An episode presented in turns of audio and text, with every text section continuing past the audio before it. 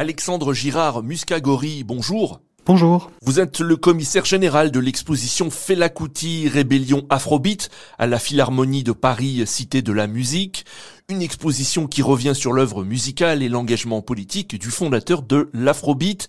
Quels sont pour vous les objectifs de cette exposition? C'est la première exposition euh, consacrée spécifiquement au parcours musical et au parcours politique de Fela Nikulapo euh, euh, Kuti. Euh, Fela, c'est une des grandes figures de la musique mondiale et on avait envie d'entrer vraiment dans la matière sonore et la matière politique que Fela a inventée, en particulier de déplier ce que ce qu'est l'afrobeat, ce que ça représente aujourd'hui à travers à travers le monde et la façon dont Fela l'a pensé comme une musique à la fois sonore, musicale, une œuvre artistique, mais également comme un geste politique. Fela Kuti, euh, c'est un immense musicien. Est-ce que vous pouvez nous parler de son style? C'est l'inventeur de ce qu'on appelle l'afrobeat. Qu'est-ce que cette musique a apporté de nouveau dans le paysage musical africain et international? Oui, Fela euh, invente euh, cet afrobeat à la fin des années 60, tout début des années 70. Il lui donne ce terme d'afrobeat pour bien ancrer la dimension africaine de cette musique. donc c'est un style musical qui fusionne beaucoup d'influences, en particulier des rythmes yoruba du sud-ouest du Nigeria, qu'il va intégrer à du life, qui était un style euh, cuivré, dansant, issu des fanfares euh, qu'on trouvait sur la côte ouest africaine. Il va y incorporer du jazz, il va incorporer de la soul, du funk, et l'afrobeat, c'est donc euh, ce, savant mélange entre ces différentes sources qui va, que Fela va développer tout au long des années 70 et des années 80, qu'il va enrichir, complexifier, avec des orchestres de plus en plus consistants. et voilà, cette, cette musique, Fela la conçoit comme une musique dansante, une musique euh, énergique, entraînante, mais aussi comme une extension euh, de son projet politique. Alors avant de parler du, projet politique, juste peut-être pour guider nos, auditeurs, alors comment se, se, compose cette exposition et comment avez-vous travaillé? C'est une exposition qui se compose en cinq temps, euh, qui est c'est un parcours euh, chrono euh, thématique qui permet de suivre euh, vraiment l'évolution de, de l'afrobeat. donc on passe d'une première salle dédiée aux sources de l'afrobeat dans le contexte de Lagos, avant ensuite de naviguer dans euh, le Shrine, euh, qui est l'espace musical, la scène musicale que Fela a créé à Lagos dans les années 70 euh, et qui permet d'entendre Fela en train de jouer au milieu des, des Nigérians.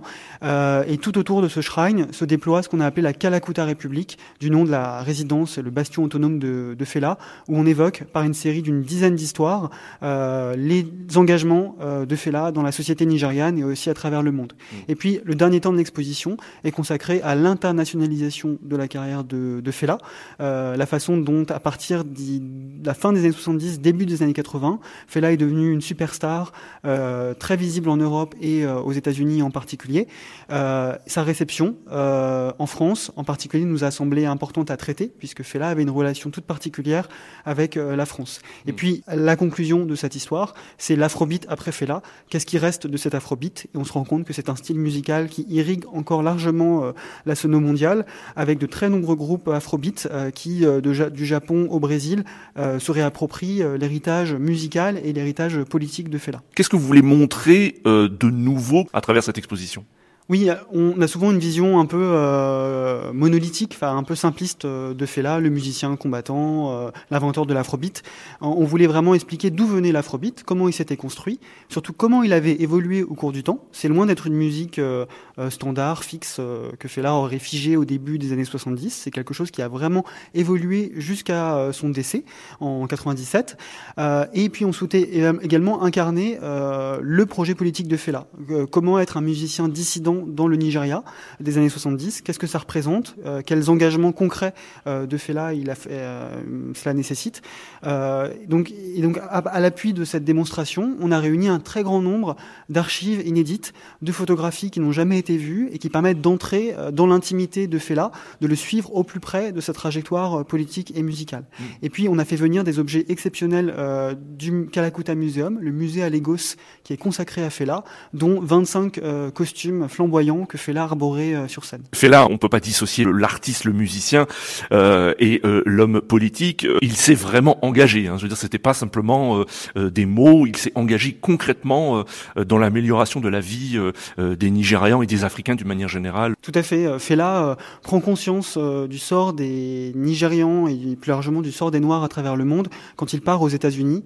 Il est confronté pour la première fois au racisme à la fin des années 60 et à partir de, de ce moment-là, il se politiquement euh, et euh, il va tout au long des années 70 euh, affirmer dans ses chansons la volonté de combattre, le, néocolonialisme, de combattre la corruption des élites et prôner une politique qui soit proche du peuple.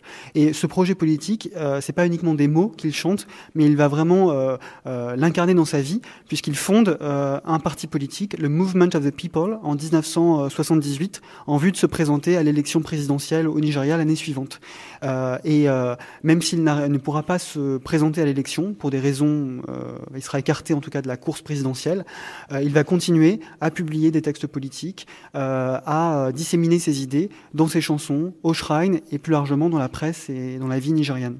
Alexandre Girard Muscagori, merci beaucoup. Merci. Je rappelle que vous êtes le commissaire général de l'exposition Felakuti Rébellion Afrobeat qui se tient à la Philharmonie de Paris, cité de la musique à Paris, exposition qui se tient jusqu'au 11 juin prochain.